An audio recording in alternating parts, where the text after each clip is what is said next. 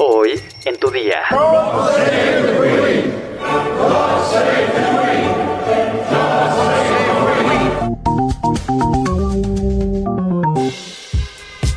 Tu día con el Universal. La información en tus oídos. Hola, hoy es viernes 9 de septiembre de 2022. El día de hoy cumplimos 100 episodios de Tu Día con el Universal. Vamos a celebrarlo con mucha información. Entérate. Mundo.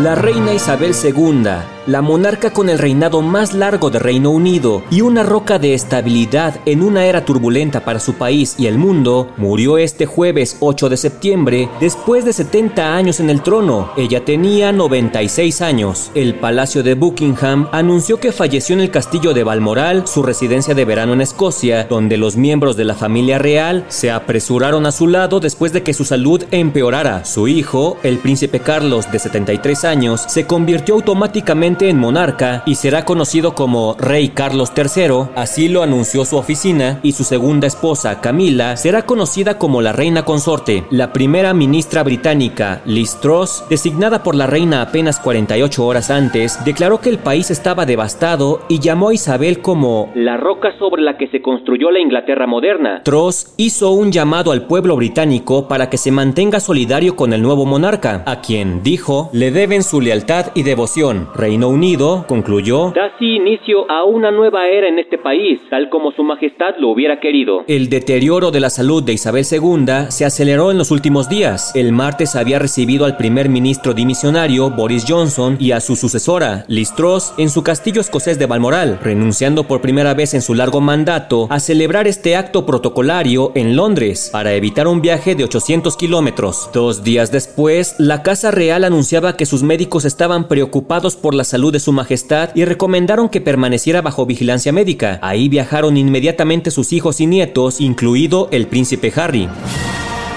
Los funerales de Isabel II estaban perfectamente detallados desde hace al menos seis décadas en el operativo denominado London Bridge, que fue supervisado en los últimos años por la reina en persona. El organigrama contempla la participación activa en las exequias de la soberana británica de algunos de los estamentos más relevantes del país, gobierno, iglesia anglicana, fuerzas armadas, policía y medios de comunicación. El plan que se mantuvo siempre en secreto y que responde a los lineamientos del afamado protocolo británico, que se aplica en eventos excepcionales, preveía incluso el traslado del cuerpo de la reina al Palacio de Buckingham si fallecía en otra de sus residencias, como así ha sucedido. Los restos de Isabel II serán trasladados al Palacio de Buckingham, preferentemente en ferrocarril, aunque el desplazamiento también se podría realizar vía aérea. El féretro será recibido en Londres por la primera ministra, acompañada de los miembros del gobierno. Las exequias de Isabel II arrancaron con una llamada del secretario privado de la reina a la jefa del Ejecutivo británico, en la que se pronunció la frase clave, el puente de Londres ha caído, confirmando así la triste noticia. Nada más producirse el deceso de la reina, se procedió a comunicar la noticia a los 15 países de la Commonwealth, de los que era soberana, y al resto de los más de 50 países que integran la Mancomunidad Británica de Naciones. Inmediatamente se informó al nivel internacional a jefes de Estado, primeros ministros y casas reales. Desde el fallecimiento, las banderas del Reino Unido ondean a media asta y se han disparado salvas de saludo en todos los cuarteles británicos. Los funerales de Isabel segunda se prolongarán durante 10 días, una vez que su cuerpo llegue a Buckingham. Está previsto que al sexto día de su fallecimiento se abran las puertas del Palacio londinense para que el pueblo británico rinda su particular homenaje, junto a los mandatarios extranjeros que quieran expresar sus respetos. El velorio permanecerá abierto al público 23 horas al día durante tres jornadas consecutivas, porque se espera una participación multitudinaria de los británicos que en su mayoría sentían auténtica devoción por una de las reinas mejor valoradas en la historia del país. Después se llevará a cabo el funeral oficial en la abadía de Westminster, el cual iniciará con dos minutos de silencio en todo el Reino Unido, tras la declaración del Día de Luto Nacional. Más tarde, el féretro será trasladado a la capilla de San Jorge, en el castillo de Windsor, donde la familia y los más allegados participarán en una misa solemne. Finalmente, Isabel II será enterrada junto a su marido, Felipe de Edimburgo, en la capilla conmemorativa del rey Jorge VI, en el mismo castillo de Windsor.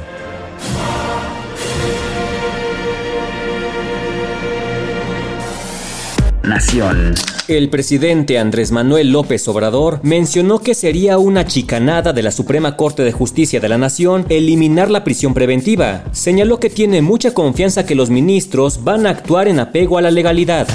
Pues yo pienso que, que no debe el Poder Judicial tomarse atribuciones que no le corresponden. No se puede anular un artículo de la Constitución. Para eso están los legisladores. Por eso existe la división, el equilibrio entre los poderes. Se presume que podrían reformar un artículo de una ley del Código de Procedimientos penales, pues eso sería una chicanada. Yo tengo mucha confianza que los ministros van a actuar con apego a la legalidad.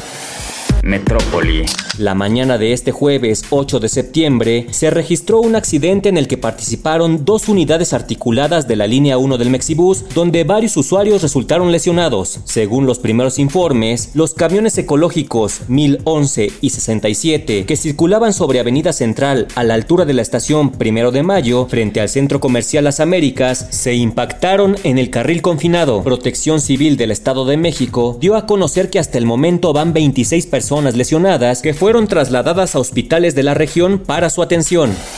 Espectáculos. Tras varios días de permanecer en terapia intensiva, Marciano Cantero, líder de la banda Enanitos Verdes, perdió la vida a los 62 años. El músico había sido hospitalizado por una enfermedad renal, incluso se dijo que se sometió a una intervención quirúrgica en la que le fue extirpado el vaso y uno de los riñones. De acuerdo con medios locales, la noche de este jueves, Marciano Cantero presentó graves complicaciones que le arrebataron la vida. La agrupación confirmó la noticia en sus redes sociales, donde publicaron un moño negro en honor a su compañero.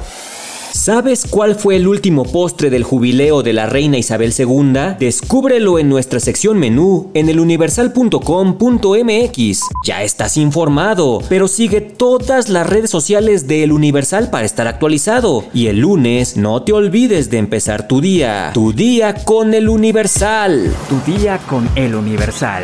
La información en tus oídos.